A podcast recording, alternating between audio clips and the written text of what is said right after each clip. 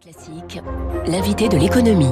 7h15, bonjour Wilfried Galland. Bonjour François. Bienvenue sur Radio Classique, directeur stratégiste chez Montpensier Finance. Un mot de Deezer, le champion, le challenger en tout cas français de, de Spotify et d'Apple Music.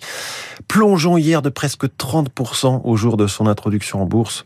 C'est tellement triste. Comment vous l'expliquez? Bah, En fait, il y, a, y y plusieurs explications. Alors, il y a une première explication qui est très technique, euh, qui est le fait que c'est en fait un SPAC, donc un- une société d'acquisition euh, à, vocation spécifique, euh, qui a été en, en traduction française. Une, une, une, une introduction en bourse un peu facilitée. On a pris quelque chose qui était déjà coté, un petit peu une Ouais, coquille vide. et- Et, tout d'un coup, hop, on le fusionne avec. Mais Deezer. cette coquille vide, en fait, avait, avait fait l'acquisition de Deezer euh, le 19 avril dernier. Mm. Donc, soit il y a à peu près trois mois. À peu près trois mois. Donc le prix était fixé. Le prix était fixé. Et donc, depuis trois mois, les marchés avaient baissé d'environ euh, 10, euh, 10 à 15% en fonction des marchés. Donc, déjà, on a, on a cette décote-là, d'une certaine façon.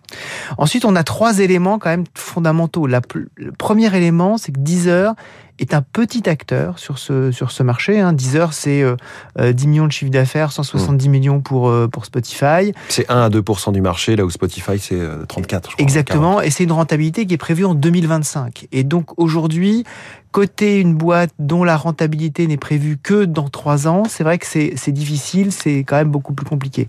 Euh, le deuxième élément, c'est que les marchés technologiques, les marchés même sur le streaming en particulier, sont extrêmement difficiles. Quand on regarde Netflix a baissé de 70% depuis le début de l'année. Spotify, on en parlait, le, grand concurrent, a baissé de 55% depuis le début de l'année. Donc non seulement le marché des valeurs technologiques euh, est un peu délaissé depuis le début d'année, c'est peut-être en train de changer d'ailleurs, hein, euh, depuis depuis deux trois jours, mais euh, on en reparlera. Mais le streaming tout spécialement est en difficulté. Et puis on a des conditions de marché en général qui sont extraordinairement incertaines. Les investisseurs, en tout spécialement les investisseurs particuliers, semblent un peu tétanisés. On n'a pas beaucoup de volume, on n'a pas de volume d'ailleurs ni de sortie ni de rentrée. Et donc, quand on rentre sur ce marché-là, on se prend ces incertitudes en pleine face. Mmh. Un marché qui hésite entre justement des scénarios de récession, des scénarios d'inflation. On voit que les matières premières bougent dans tous les sens. Et donc, derrière, effectivement, c'est difficile d'introduire quelque chose Oui. de nouveau, d'introduire quelque chose qui donne une promesse euh, dans, dans quelques années. Et donc finalement, on voit- c'était prévisible ce que vous nous dites, cette baisse de 10 heures. en tout cas, une baisse de 10 heures était prévisible. 30% la première journée, c'est quand, même C'est assez- sévère. c'est quand même Mm. assez violent, mais c'est vrai qu'on a plusieurs éléments qui sont cumulés. On, oui. on va reparler de ce plongeon de 10 heures dans une demi-heure dans le décryptage de Pierrick Fay à, à 8h moins 5.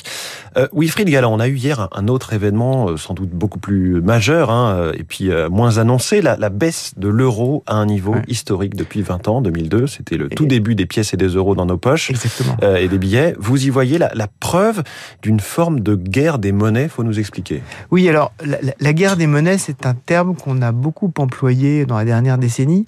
Et en fait, c'était une guerre des monnaies exactement à front reversé de ce qu'on voit aujourd'hui. Dans la dernière décennie, l'important c'était de contrer la déflation. Et donc il fallait absolument faire baisser sa monnaie pour relancer l'activité d'exportation, Mmh. Être capable justement de, de- de faire remonter le niveau général des prix et de l'activité. C'était un peu l'objectif des programmes de baisse des taux d'intérêt, des programmes d'achat d'actifs sur le marché, surtout, surtout, ne pas avoir une monnaie trop forte, même si certains, évidemment, disaient non, non, on continue à défendre, par exemple, le dollar fort, mais en fait, l'objectif, c'était bien de faire baisser les monnaies. Là, l'objectif, il est exactement à front renversé. Quand on est dans un phénomène inflationniste assez fort, l'important, c'est de faire baisser le coût des importations euh, et de refroidir l'activité. Et donc, de faire remonter sa monnaie, c'est une des stratégies qui est, euh, qui qui est employée. Et la course, elle est généralisée. Et le dollar gagne, gagne cette course. Alors effectivement, nous, on se focalise sur le, le- le cours de l'euro face, face au dollar, mais quand on regarde, on- a perdu à peu près, à peu près 11% depuis le début de l'année sur le, sur le cours euro-dollar. Mais quand on regarde le dollar face à une- un panier de devises, hein, il y, a, il y a des indices qui, euh, qui effectivement... Le dollar montrent- index. voilà, le dollar index.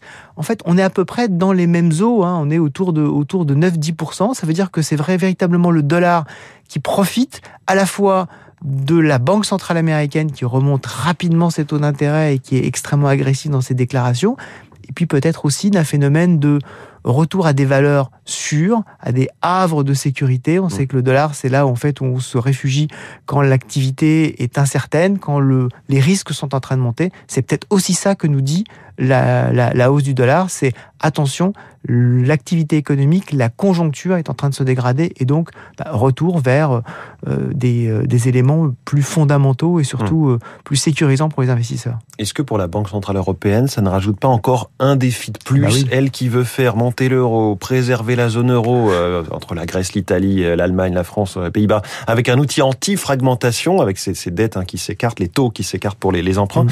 et aussi commencer à verdir sa politique monétaire, et comme elle l'a annoncé il y a tout juste deux jours. Ah oui, on, sent, la, on sent la politique de, la Banque Centrale Européenne totalement écartelée. C'est-à-dire mmh. qu'effectivement, il faut arriver euh, à être dans cette course euh, dont on parlait avec, euh, avec la Réserve fédérale. Donc, il faut être assez agressif sur, sur la, volonté de faire, de faire remonter l'euro, donc sur les taux d'intérêt. En même temps, il ne faut pas laisser supposer que la zone euro pourrait se désintégrer. Donc, il faut un outil anti-fragmentation. Mais cet outil anti-fragmentation ne peut pas laisser penser que bah, ça va être open bar et que euh, les pays les moins vertueux, on pense à certains évidemment, euh, dans la France, euh, c'est l'éternel jeu de dupes. Hein, voilà, voilà exactement, pourrait de toute façon. On sait que la BCE sera toujours là. Voilà, mais mais mais en tout cas, il faut surtout pas l'annoncer. Et dernier élément, il faut être dans l'esprit global des institutions européennes qui est un verdissement général de toutes les politiques. Or, la politique monétaire, son objectif, c'est d'être le plus neutre possible. C'est dans les statuts de la BCE. Là, on est sur vraiment une transgression quasiment historique, hein, sur la philosophie de ce que fait. exactement. Et donc, on voit qu'elle y va véritablement à pas de loup. Alors, elle y va plus que les autres euh, banques centrales. Hein. C'est un peu plus, un peu plus déterminé que, que, la Réserve fédérale, par exemple, euh, et même que euh, la Banque de Suède ou la Banque de ou la Banque d'Angleterre. Mais néanmoins, on sent que voilà, c'est sur les collatérales, les collatéraux qui sont acceptés en termes de politique monétaire. C'est assez complexe. Et surtout, il y a la volonté de ne pas déstabiliser un marché qui dépend quand même de la Banque centrale européenne pour ses grands équilibres. Faire remonter le prix du financement général de l'économie et du prix de l'énergie, c'est quand même pas neutre en ce moment, même si c'est de l'énergie carbonée, on sait qu'on en a quand même besoin, on a besoin de lourds investissements en ce mmh. moment. Donc dire je ne veux pas favoriser ce secteur-là, alors que justement c'est un secteur auquel tout le monde s'intéresse, c'est un peu compliqué. Donc on voit que la Banque Centrale Européenne, dans cette fameuse course, elle a quand même quelques boulets au pied. Toutes ces contraintes, toutes ces injonctions qu'elle s'impose, vraiment elle marche euh, sur des œufs ou sur des œufs en cristal quasiment euh, en ce moment, Christine Lagarde.